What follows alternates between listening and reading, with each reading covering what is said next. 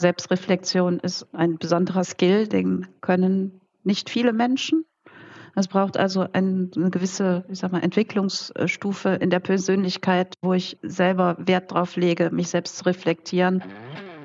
Hoi, Servus und herzlich willkommen bei einer neuen Episode von Mit Brille und Bart, deinem Podcast für Organisationsentwicklung, Coaching und Transaktionsanalyse von Armin Ziesemer und Thomas Böhlefeld.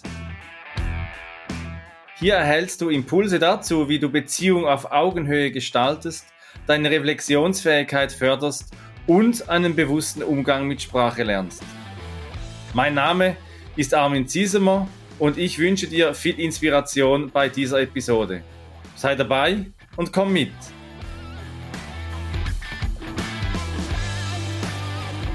Ich komme klar, habe ich heute Morgen irgendwo gesagt und wenn, als ich tief in mich hineinhorchte, habe ich es mir irgendwie nicht so ganz geglaubt. Geht's dir auch manchmal so? Du sagst, ich komme schon klar, passt schon, geht mir gut, ja genau. Mhm. Danke, dass du fragst, aber die Antwort, die möchte ich eigentlich nicht hören. Darüber sprechen wir heute mit äh, Reinhild Steins, unserem Gast, und mit Thomas beim Podcast mit Brille und Bart und was uns besonders freut, wir haben heute wieder eine Jubiläumsfolge und zwar die Folge 40. Thomas, hallo. Kommst du klar? Hallo Armin, ja, ich komme klar. Und äh, hallo auch an dich, liebe Zuhörerinnen, lieber Zuhörer draußen an dem Empfangsgerät. Die Nummer 40, das ist schon echt was Spezielles, glaube ich kommt einem schon so ein bisschen vor, wie äh, als wenn wir das schon eine ganze Weile machen, ist ja auch so.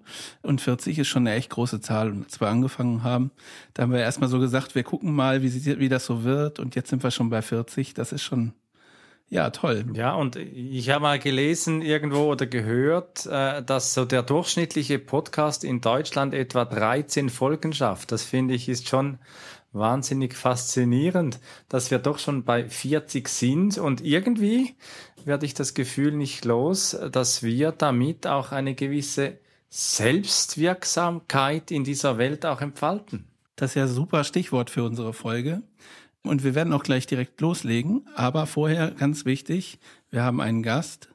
Reinhold Steins ist da, eine ganz liebe Freundin von mir. Wir kennen uns schon ein paar Jahre. Hallo Reini, stell dich doch bitte vor. Ja, hallo, äh, liebes Podcast-Publikum. Ich bin die Reinhold Steins aus Düsseldorf, bin 42 Jahre.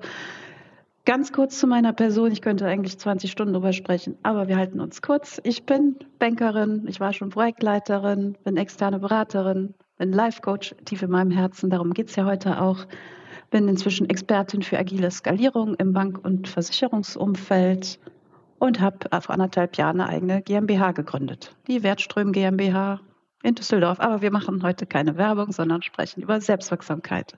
Ja, genau, wir sprechen über Selbstwirksamkeit. Und du hast gesagt, tief im Herzen. Und äh, das Tief im Herzen, das ist ja auch immer wieder mal, das habe ich schon bei Thomas Wehrs, ich glaube, es war in der letzten Folge gesagt, die richtig starken Gläubigen, das sind die ewigen Zweifler. Und Selbstwirksamkeit, das hat ja auch viel mit Glaube zu tun, dass man auch überhaupt selbstwirksam ist. Also der Albert Bandura, der hat das ja so beschrieben, der Begründer dieses Begriffs, und der hat dann so das Thema der Selbstwirksamkeitserwartung irgendwo mal in Stanford beschrieben. Man weiß ja wirklich nicht, was in der nächsten Sekunde passiert. Das ist bei uns im Podcast ja auch so. Wir haben ja kein großes Skript, sondern wir erwarten, dass da irgendwie das kommt und dass wir dann selbstwirksam, selbstwirksam in der Welt werden. Ja, selbstwirksam sein ist ja ein ganz wichtiger Punkt auch in der Persönlichkeitsentwicklung und wie man so halt klarkommt und nicht irgendwie völlig, äh, weiß ich nicht, ferngesteuert wie so ein Känguru durch die Gegend hüpft, sondern praktisch das Leben in die Hand nimmt. Und da kennen wir wahrscheinlich auch viele, viele Beispiele. Reini, wie ist denn das bei dir? Hast du auch Kontakt zu Kängurus? Ja, ich bin ja mit dem Konzept der Selbstwirksamkeit nicht über Kängurus äh, in Kontakt gekommen, sondern im Rahmen meiner Coaching-Ausbildung. Und für mich war das tatsächlich ein äh, krasser Gamechanger in meinem Leben, Insbesondere als ich verstanden habe, worum es in Selbstwirksamkeit geht, musste ich erstmal feststellen, oh, ich glaube, ich habe 35 Jahre meines Lebens alles andere als selbstwirksam gelebt. Und das hat natürlich erstmal wehgetan. Und dann habe ich mich in diesen Prozess selber begeben, am eigenen Körper es zu spüren und zu erleben, wie es ist, auf einmal selbstwirksam durchs Leben zu laufen. Und ab dem Punkt hat sich bei mir ziemlich viel geändert. Nach äh, vielen Ups, nach sehr vielen Downs und nach noch mehr Schmerzen habe ich den Weg in die Selbstwirksamkeit gefunden. Wir haben ja im Titel äh, erwähnt, die Krux mit der Selbstwirksamkeit. Selbstwirksamkeit wird ja gerade auch in der psychischen Gesundheit sehr hoch gelobt als, als Ressource, als interne Ressource, um eben auch psychisch gesund zu bleiben. Und doch, wie wir es dann eben auch im Titel haben, ja, klar, ich komme klar, sagt man ja gerne irgendwo so. Und wenn wir dann schauen, diese Ambivalenz, die da manchmal mitkommt, das braucht ja schon dann auch wirklich eine Überzeugung, Selbstwirksamkeit auch zu erleben. Und Reinhild, da lerne ich dich jetzt neu kennen. Wie bist denn du zu diesem Punkt gekommen? Und hast, jetzt habe ich verstanden, für mich ganz individuell, das ist Selbstwirksamkeit. Ja, wie bin ich zu dem Punkt gekommen? Äh, natürlich ist es ein steinsiger Pfad. Ich mache gerne Wortspiele mit meinem Nachnamen gewesen. Und man fängt an, also ich habe angefangen, mich selbst zu beobachten, wie gehe ich mit mir selber um, äh, in welcher Haltung befinde ich mich gerade, wenn ich äh, auf Situationen treffe, wenn ich auf Leute treffe und wenn, wenn Dinge passieren. Gehe ich dann äh, damit um, indem ich mir das irgendwie schlecht rede? Gehe ich damit um, dass ich mir selber irgendeine Geschichte erzähle? Bin ich vielleicht streng zu mir? Bin ich vielleicht irgendwie überfürsorglich für mich? Gibt es ganz viele unterschiedliche Zustände die man im Kopf hat. Und das, das ändert sich innerhalb von Milli, Milli, Millisekunden. Und am Ende geht es ja darum, immer wieder sich in eine erwachsene Proposition zu bringen und dann Dinge aus einer, aus einer selbstwirksamen Haltung tatsächlich zu, zu betrachten und dann auch in die Handlung zu kommen. Spannend, dass du sagst, eine erwachsene Position zu bringen, weil wir sprechen in der Transaktionsanalyse von diesem erwachsenen Ich und manchmal habe ich so das Gefühl, äh, gerade auch aus Erzähl Perspektive, das Meer eigentlich, so das freie Kind, das wünschende Kind, das magische Kind, das Magische in uns eben auch den Glauben entwickelt an das Gute, an das, dass es gelingen wird. Also Pippi Langstrumpf beispielsweise, äh, die hat ja einmal gesagt, äh, das habe ich noch nie vorher versucht, also bin ich völlig sicher, dass ich es schaffe. Solche Sätze, die kommen ja klassischerweise nicht von einem Erwachsenen oder aus einem älter-Ich-Zustand, sondern eben aus diesem Kind-Ich-Zustand, wie wir Pippi Langstrumpf sehr gut kennen. Und die hat ja nichts zu tun mit alten weißen Frauen. Die ist ja wirklich einfach jung und unverblüht und ganz äh, frei. Und deswegen glaube ich schon, ist es noch äh, sehr zu hinterfragen, ob es hier um erwachsene Menschen geht oder ob diese Energie eben für die Selbstwirksamkeit nicht eher aus einem kindlichen kommt. Also ich glaube, dass es schon was mit Erwachsenen zu tun hat, wenn Reinhold erzählt, dass sie sich beobachtet, also darüber klar zu werden, wie es in einem selbst aussieht und äh, das auch zu erkennen. Da würde ich dann äh, schon sagen, dass das möglich ist, aber eben nicht allen Menschen weil es gibt ja auch Menschen, die vielleicht gar nicht selbst auf den Trichter kommen, sondern äh, Hilfe benötigen dabei, Unterstützung. Und zum Beispiel äh, zu einem Coach gehen, Reinhild, das wäre so dein Ding.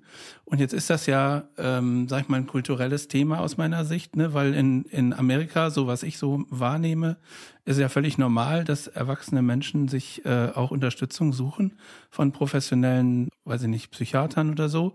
Äh, und da ist das äh, total normal. Aber die Erfahrung zeigt, glaube ich, hier in unseren Breiten irgendwie was anderes, ja. Reinhild. Wie ist denn das in der Praxis bei dir? Kannst du das sagen? Ja, also erstmal müssen wir tatsächlich unterscheiden. Coaching ist nur für in Anführungszeichen gesunde Menschen. Davon ist nochmal die Therapie abzutrennen.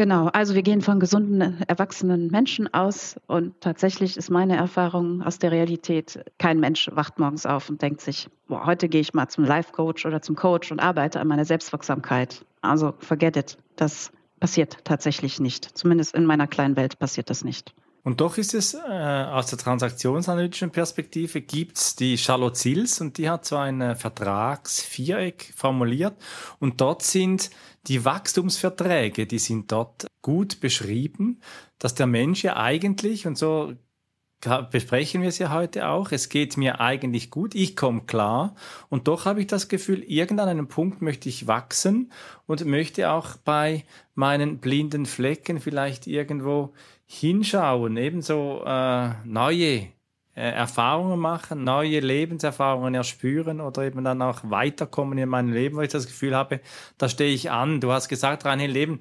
Therapie und Beratung sei zu trennen.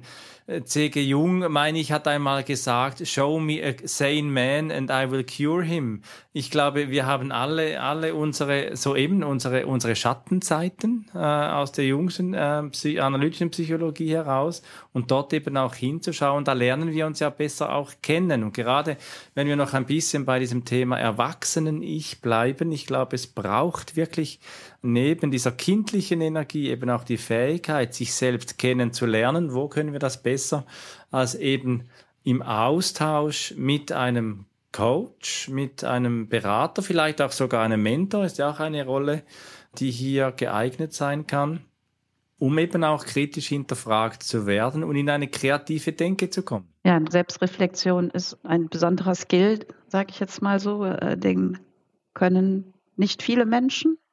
Es braucht also eine gewisse, ich sag mal, Entwicklungsstufe in, in der Persönlichkeit, äh, wo ich selber Wert drauf lege, mich selbst zu reflektieren, äh, mich selbst zu beobachten und daraus natürlich auch sich zu verbessern. Hört sich jetzt doof an, aber dann anders mit Dingen umzugehen. Ich meine, wir alle kennen das ja. Du hast eben das schöne Beispiel gesagt, es gibt Wachstumsaufgaben oder Phasen im Leben. So, nehme ich die an, sage ich, yo, ich traue mir das zu. Ja, es gibt Risiken, aber ich mache vielleicht sowas wie Risikomanagement oder versuche verschiedene Szenarien abzuwägen und tue es dann aber doch. Also ich gebe mich dann tatsächlich auf die krasse Herausforderung, die vor mir steht, zu. Oder aber ich sage, ja, nee, oh mein Gott, ja, nee, ja, ich bin lieber passiv, ich warte mal ab, ja, wäre ja ganz schön, aber ach nee, oder ich kann das nicht. Es findet ja auch viele so Selbstgespräche im Kopf statt. Ne? Also das kann ich nicht, das traue ich mir nicht zu. Was sollen die anderen denken? Ich kann doch dies nicht machen, ich kann doch jenes nicht machen. Also diese Gedankenschleifen, die geht es. Immer wenn ich da feststecke, immer wieder die gleichen Gedankenkarusselle mit mir selber durchführe, dann ist eigentlich der Moment, wo ich merke, uh, ich bin jetzt hier gar nicht mehr in der Selbstwirksamkeit unterwegs. Jetzt ist eigentlich die Zeit, da mal drauf zu schauen. Aber dann sind wir ja ähm, aus meiner Sicht direkt auch wieder beim Titel, die Krux mit der Selbstwirksamkeit. Wenn wir da so eine, so eine Situation haben, dass ähm, Selbstreflexion ein besonderer Skill ist, den nicht jeder Mensch hat, ne? so würden wir davon ausgehen. Und gleichzeitig gibt es dieses Vorurteil, dass, ähm, du hast eben gesagt, wir, wir gehen von gesunden Menschen aus, aber es gibt natürlich den Vorurteil, Menschen, die eine irgendwie geartete äh, professionelle Hilfe in Anspruch nehmen, von mir aus auch ein echt, äh, also ein Coaching, die werden häufig als, sie kriegen es selber nicht hin, also sie kommen nicht klar und teilweise auch als krank bezeichnet, so, oder in der Wahrnehmung ist das dann so, hm, komm doch einfach mit deinem Leben selber klar, warum rennst du dahin? Und das ist ja eine Situation, wo man dann in, in so eine Sackgasse geraten kann und dann die Selbstwirksamkeit eben nicht so stattfinden kann. Das stelle ich mir schwierig vor.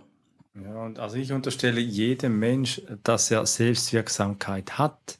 Die Frage ist nur, also von meinem Menschenbild her haben wir selbst, wir haben einen unglaublichen Lebenswillen, der in uns, der in uns lebt, der, der sich, der, der in uns treibt und der auch Ausdruck will, äh, der auch einen Ausdruck sucht und wir leben ja heute, so meine ich, eher in einer Zeit, in der die Selbstoptimierung fast schon over the top ist. Also wo wir wirklich uns noch überall noch ein bisschen mehr optimieren und da noch ein bisschen optimieren. Und auf der anderen Seite stelle ich dann fest, dass gerade bei der psychischen Gesundheit ja die soziale Unterstützung, also die soziale Ressource, ein wesentlicher Teil ist, der ja auch gemäß ähm, dem Gesundheitsmanagement auch dafür da, steht, dass auch eine ausgewogene psychische Gesundheit auch herrschen kann, dass ich mich auch ausgewogen psychisch gesund fühlen kann, weil nur Selbstwirksamkeit, also wenn ich wie der Sisyphus einfach immer den Stein, den äh, Hang hochschiebe und dann kurz vor der Spitze rollt er mir wieder runter, da ist es doch auch schön, wenn jemand kommt und sagt, das letzte Wegstück, da unterstütze ich dich jetzt und da holen wir diesen Stein gemeinsam noch den letzten Meter noch nach oben und dann klappt's. Dann musst du nicht immer wieder rauf und runter. Ja, und optimalerweise bin ich in der Situation als Steinsschiebender, schon wieder ein Wortspiel, derjenige, der merkt, ah, okay, es wäre sinnvoll, wenn ich jemand anderen um Hilfe bitte und es dann auch tue. und sage dann, liebe Armin, hilfst du mir den Stein hochzudrücken, dann haben wir es nämlich geschafft, anstatt mich selber zu quälen und das Nachsehen zu haben. Ja, also die, die Unterstützung, die Unterstützung auf jeden Fall. Das geht und dafür gibt es eben auch professionelle Menschen und die, die, WHO, die spricht ja auch von der Lebenskompetenz, wenn es um das Thema äh, Selbstwirksamkeit geht.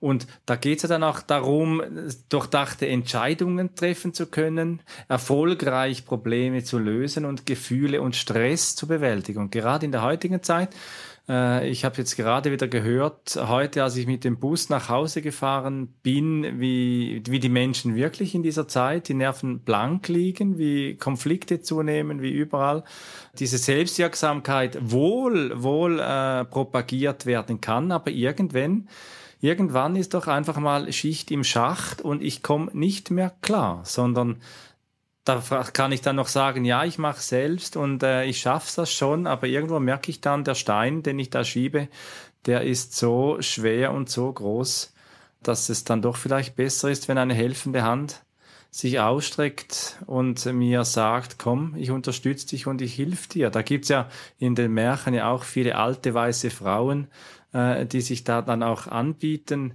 in der Mythologie, in den Symbolen, oder? Ja, manchmal hilft ja vielleicht auch die Erkenntnis, dass der Stein, der da hochgeschoben werden muss, vielleicht gar nicht bis zum Gipfel muss, so, ne?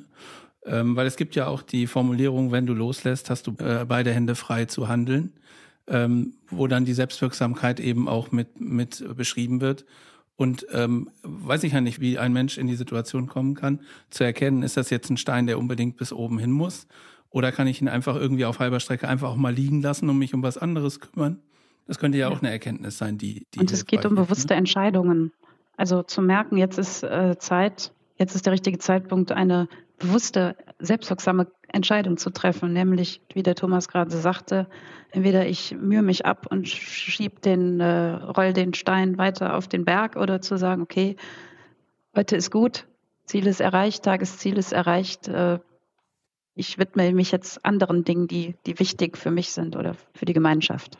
Ja, nur halt der Selbstwirksamkeit, äh, der, der Leader zu sein oder die Leader zu sein, die eben großartig äh, anführt und in einer Leistungsgesellschaft nach wie vor einfach eben den Stein nach oben schieben muss. Und den Punkt zu finden, das finde ich ein ganz äh, guter Aspekt, den ihr hier noch einbringt, den Punkt zu finden, zu sagen, ich lasse den Stein jetzt los, wie du es auch gesagt hast, Thomas, äh, wenn ich loslasse, habe ich beide Hände frei, dass ich mich neu orientieren kann, dass ich mich neu vielleicht auch einrichten kann in meinem Leben.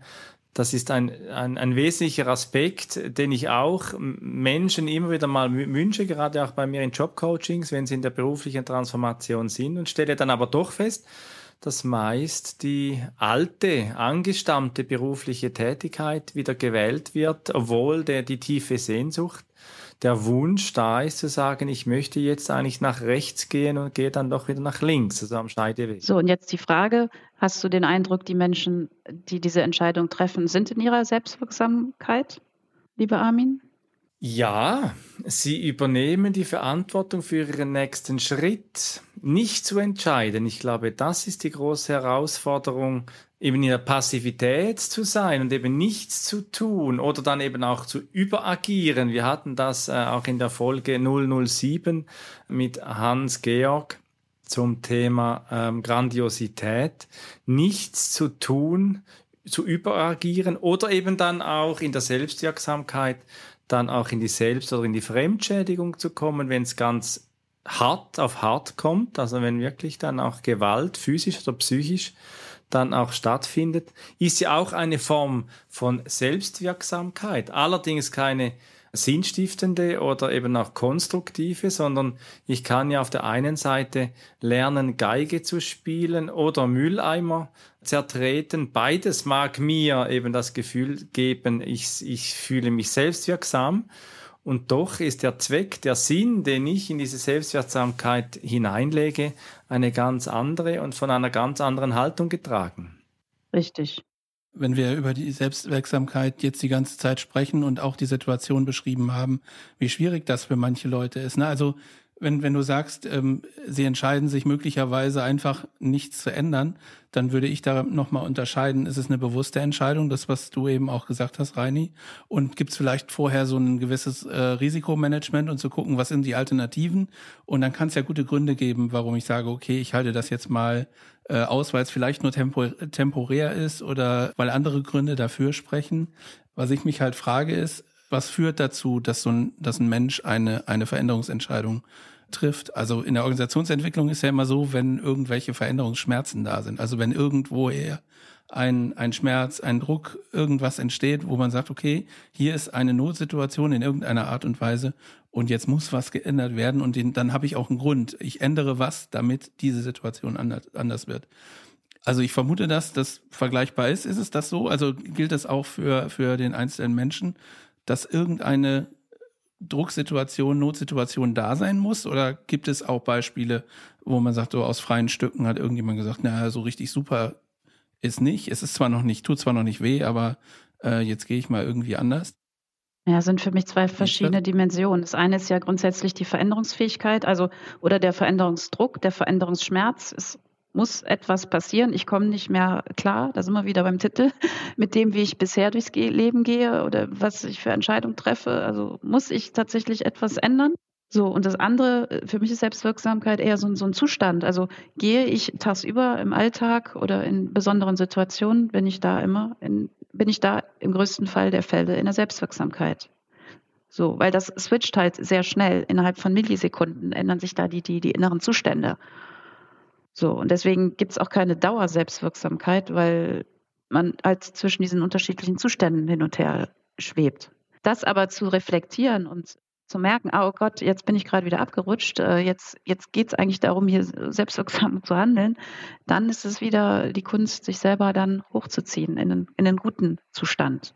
Ja, es ist ja der, der Münchhausen, oder, der sich ja dann selbst wieder zum Sumpf herauszieht und das ist ja genau die psychische Fähigkeit, die wir ja in solchen selbstwirksamen Situationen auch aufbringen müssen, diese Energie in uns zu mobilisieren, uns aufzurichten und zu sagen, jetzt gehe ich einen Schritt weiter, weil ich glaube, wie es Pippi Langstrumpf eben auch so schön gesagt hat, ich habe das noch nie vorher versucht, also bin ich völlig sicher, dass ich es schaffe. Und das kann ja nie, sowohl aus dem Umfeld kann das äh, zugesprochen werden, da komm, das kannst du schon, komm, das, das geht schon und diese Prüfung wirst du schaffen. Das äh, mag aber noch lange nicht heißen, dass ich dann in mir selbst eben auch diese Selbstwirksamkeit, den Glauben an die Selbstwirksamkeit dann auch aufrecht erhalten kann. Ich habe noch gesagt, wegen, wegen den ähm, internationalen Umgängen ist mir noch eingefallen, in Argentinien, da hat ja auch so, ich überspitze jetzt ein bisschen, jeder so seine ein bis zwei Therapeuten und dann noch den Paartherapeuten dazu.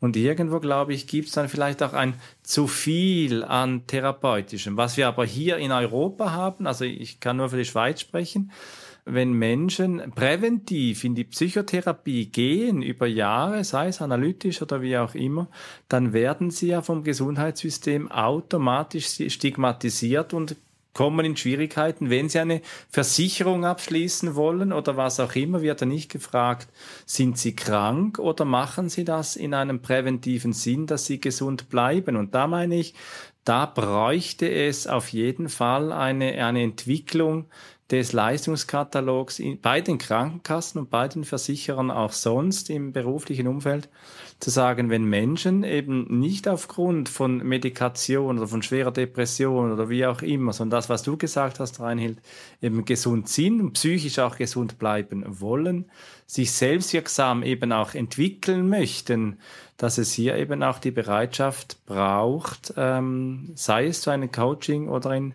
Therapie auch zu gehen, um dann in, der Folge dann eben auch Gesundheitskosten einzusparen. Und hier meine ich, hier ist noch viel Luft nach oben in unseren äh, Gesundheits- oder Krankheitssystemen mit dem Thema Selbstwirksamkeit einen anderen Umgang zu finden. Ja, auch, auch gesellschaftlich. Ne? Also nimm das ja äh, auch in Organisationen wahr, dass das häufig äh, als, als, weiß ich nicht, verminderte Leistungsfähigkeit wahrgenommen wird, wenn da jemand irgendwie einen Coach äh, in, in, äh, in Anspruch nimmt. Und ähm, vergleichbar ist das ja auch, weiß ich nicht, wenn es dann Lebenssituationen gibt oder so, wo das so ist. Mhm.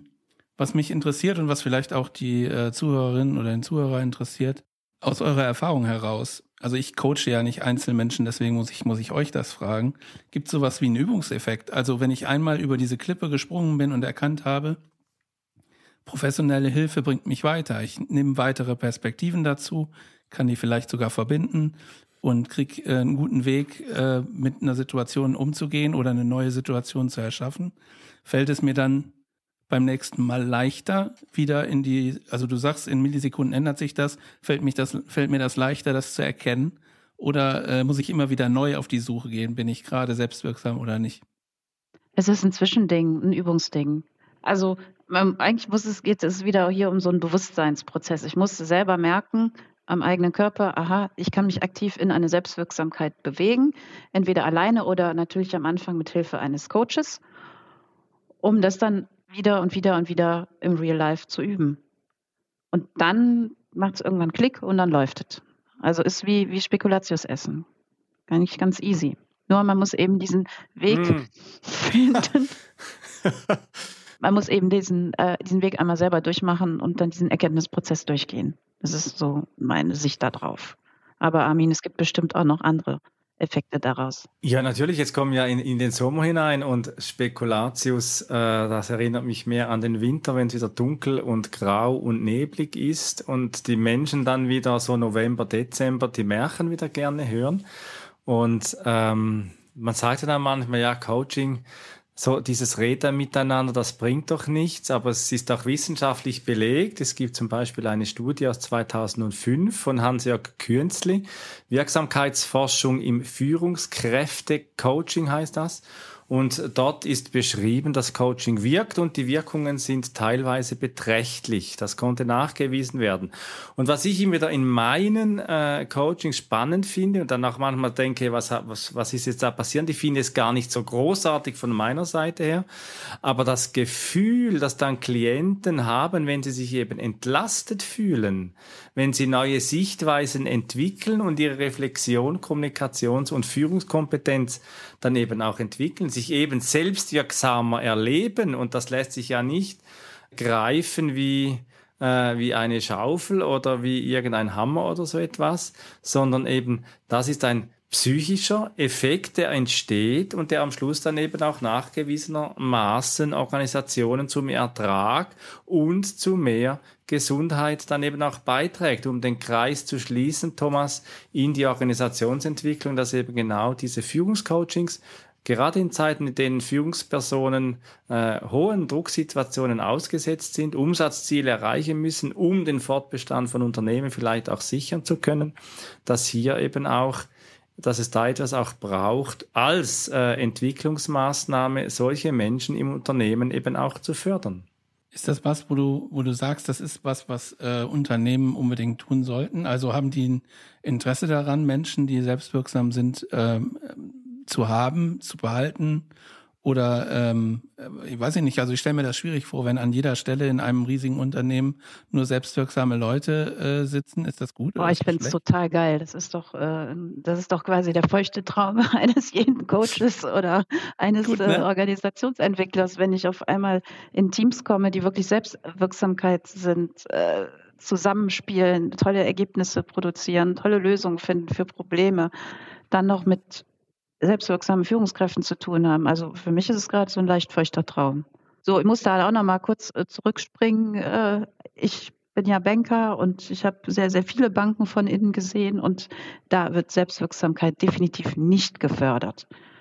Und ich stelle mir mal die Frage, oh, wenn es alle mal irgendwie checken würde oder alle mal so, so durcherlebt haben, wie, wie geil könnte es dann wirklich sein? Also was könnte man für tolle Ergebnisse, tolle Projekte, tolle Transformationen machen, wenn wir haben das ja schon gemeinsam erlebt, ja. was passiert in Projekten, wenn viele Leute dabei sind, die auch selbstwirksam handeln können. Ähm, das, das ist großartig. Ne? Also ich habe auch absichtlich das als Frage gestellt, weil es häufig in Organisationen halt immer so heißt, naja, es muss auch die geben, die nur machen, die nur schaffen und nur stumpf abarbeiten. Ich sehe das nicht so. Also ich bin da auf deiner Linie, Reinhild.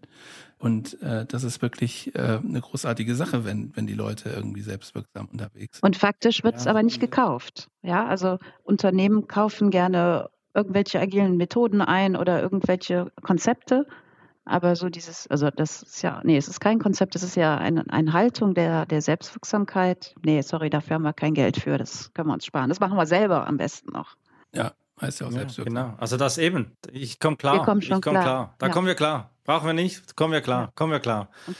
Noch zu deiner Frage, Thomas, was ich noch spannend finde, es gibt ja immer wieder in Organisationen, ich sage dann manchmal so diese, diese Feigenblätter, wo man so sagt, ja, wir haben einen Betriebsrat, wir haben vielleicht eine Sozialberatung bei uns, das HR ist der erste Anlaufstelle bei Themen oder vielleicht gibt es dann doch auch mal noch Führungscoachings am einen oder anderen Ort, wenn es doch schon eine reif, gereiftere Organisation ist. Aber aus meiner Sicht ebenfalls, äh, und das lässt sich ja auch wirklich rechnen, also von meiner knallharten betriebsökonomischen Controlling-Seite kenne ich äh, auch die, ja, die Berechnung von, Krank von Fehlzeitenkosten und das Eindämmen von Selbstwirksamkeit, das nicht sich entfalten können, das nicht den Sinn finden können in seiner Arbeit und in seinem Tun, das führt ebenfalls auch wissenschaftlich belegt nachweislich zu Fehlzeiten, zu, äh, zu Kosten aus den Fehlzeiten, seien sie direkt oder indirekt. Und das lässt sich dann schon wirtschaftlich äh, ganz deutlich zeigen, dass eben Selbstwirksamkeit in Organisationen ein wesentlicher Teil ist, wo es sich lohnt, Reinhild. Ich, ich blas da auch in dein Horn wirklich, wo es sich wirklich auch lohnt, auch unter ökonomischen Aspekten dahin hingehend auch zu investieren. Ja, Investment ist nämlich genau das richtige Stichwort. Ich würde gerne nicht die Kostenseite aufmachen, sondern die Potenzialseite.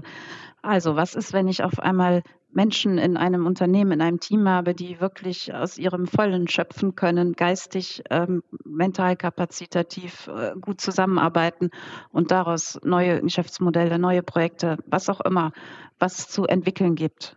Das geht nämlich besser, wenn man selbstwirksam ist und mit Klarheit an Dinge rangeht, als wenn man denkt, oh mein Gott, ich traue mich nicht und äh, ich habe Angst, wenn, er, wenn jetzt wieder was passiert, dann kriege ich einen auf den Deckel. Und äh, es, ich, ich sehe das und dieses Potenzial, das ist wie eine Exponentialfunktion. Wenn sich eine Person äh, selbstwirks also in die Selbstwirksamkeit, ist es geil. Wenn sich zwei oder drei oder vier Personen oder ganze Teams in die Selbstwirksamkeit und ihr, ihr Potenzial entfalten, dann habe ich eine Exponentialfunktion wie so ein Hockeystick. Und dann wird es nämlich spannend. Der Hockeystick, äh, das ist ja dann äh, die Kurve, auf der der Sisyphus seinen Stein. Nee, den Sisyphus, der arbeitet nicht mehr in so einer Firma. Also Der hat den- das, das haben wir alles wegautomatisiert. Also das brauchen wir nicht Genau, mehr. alles. Sisyphus. Der Stein, der Stein Ja. ist auf Seite gerollt, Ja. der, der muss jetzt nicht mehr irgendwo hochgeschleppt Ja, das werden. wird alles automatisiert. da Und, macht man äh, das nicht mehr manuell mit der Hand am Arm. Ja, und doch eben das, die Selbstwirksamkeit, die Selbstwirksamkeitserwartung oder das eben auch das Selbstwirksamkeitsgefühl, da finde ich dann Sisyphus eben doch immer wieder ein, ein sehr starkes Bild, das Leid eines Menschen in eben Organisationen zu sehen, in denen eben diese Vertrauenskultur nicht herrscht, in denen eben genau diese Erlaubnis, um auch eine, eine transaktionsanalytische Haltung noch einmal äh, zu, zu erwähnen, die, die, die Erlaubniskultur nochmal zu erwähnen, die, die eben da nicht, die es da nicht gibt, das führt dann eben wirklich dazu, dass dieser Sisyphus dann Stein eben doch noch äh, nach oben schiebt. Ja, wir haben über Steine gesprochen, äh, über Spekulatius, Kängurus und alte weiße Frauen. Und äh, die Zeit vergeht dann immer wie im Flug irgendwie. Und deswegen sind wir jetzt schon wieder im Landeanflug auf das Ende dieser Sendung. Und würde ich trotzdem, Armin, ich würde dich kurz fragen, was ist denn so der Aspekt heute in der Sendung, wo du besonders darauf hinweisen möchtest, äh, was besonders interessant und besonders vielleicht so eine Kernaussage oder Kernaspekt war, aus deiner Sicht? Also für mich wirklich das We Wesentlichste. Und da waren wir ja bis jetzt in unseren Podcasts eher zurückhaltend auch, äh, aber ich, ich merke schon zunehmend, äh, dass in der Arbeitswelt der Druck zunimmt, dass Organisationen immer schwerer belastet werden, gerade in diesem psychischen Bereich, dass die Forderung nach Selbstwirksamkeit einfach heißt, ja, eben, ich komme klar, äh, ich muss auch klar kommen mit all dem, was auf mich da den ganzen Tag sowohl im beruflichen wie im privaten auf mich einprasselt. Und da gibt es für mich dann schon eben die Frage nach der Selbstwirksamkeit, äh, die wir heute betrachtet haben. Wie weit geht sie? Was, was ist möglich? und dann eben auch die äußeren Faktoren, das Umfeld, das eine Organisation zur Verfügung stellen kann, die Rahmenbedingungen und dann eben auch die Fähigkeit, sich selbst eben neu äh, zu erschaffen und das, Reinhild, ähm, auch mit deinem Votum, da stehen wir ja an derselben, an derselben Linie. Da setze ich mich auch sehr stark dafür ein, dass eben Coaching passiert, dass eben Coaching sich auch geleistet wird und nicht einfach nur als Kostenfaktor gesehen wird, sondern wirklich auch in eine Personalentwicklungsmaßnahme und zwar eben eine ernst gemeinte Personal- und Persönlichkeitsentwicklungsmaßnahme, damit die Menschen, die wir haben, dass wir die nicht finden müssen, sondern dass wir die eben binden dürfen. Das finde ich ist wesentlich. Aber Reinhild, ja, sag. Ja, mir liegt es auf der Zunge. Vielleicht müssen wir einfach ein anderes Wort dafür finden. Äh, Coaching hat ja, versteht ja jeder was anderes drunter und es ist irgendwie kein schicker Begriff mehr. Vielleicht könnten wir es ja Klarheiting oder Selbstwirksamkeiting nennen als neues Skill oder als neue Dimension, die verdammt wichtig ist für das, was äh, in der letzten Zeit und auch jetzt in den kommenden ein, zwei, drei, vier Jahren vor uns steht. Klarheiting for everybody. Das ist mein Statement zum Abschluss. Ja, dann waren das schon deine Abschlussworte, famous last words. Sehr gut, dann bleibt mir nur noch äh, dich zu verabschieden, lieber Zuhörer und liebe Zuhörerin, und dich einzuladen, bei der nächsten Folge dabei zu sein, der Nummer 41. Da werden wir uns mit dem Thema Feedback beschäftigen und wieder einen Gast haben. Feedback für Führungskräfte, Feedback, wie gehen wir damit um? Geben wir, nehmen wir, gibt es das überhaupt? Ähm, solche äh, Themen werden wir da behandeln.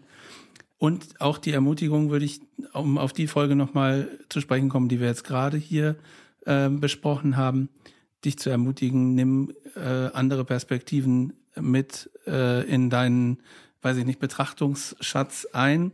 Hol dir äh, gerne professionelle Hilfe dazu, wenn du andere Perspektiven brauchst. In Organisationen wird das häufig gemacht. Ich bin Unternehmensberater, da ist das so. Also warum soll das für äh, die Persönlichkeit eines einzelnen Menschen schädlich sein? Die Ermutigung möchte ich dir gerne mitgeben. Und ähm, ja, dann heißt es auch in der nächsten Folge wie in dieser Folge, Armin, komm mit und verbinde, und verbinde Perspektiven. Wenn dir diese Episode von Mit Brille und Bart gefallen hat, dann zeig uns das mit deinem Like und abonniere gleich den Kanal, damit du keine Folge verpasst. Alle Links zur Folge findest du in den Show Notes. Da findest du auch unsere Kontaktdaten, wenn du uns etwas mitteilen möchtest. Wir sind verfügbar in Deutschland, Österreich, der Schweiz und natürlich remote, wenn du Orientierung und Begleitung für deine Veränderungsprozesse suchst. Teile diesen Podcast mit Menschen, die davon profitieren können und lass eine Rezension bei Apple Podcast da. Ich bin Armin und wünsche dir bis zur nächsten Episode eine gute Zeit. Komm mit! und verbinde Perspektiven.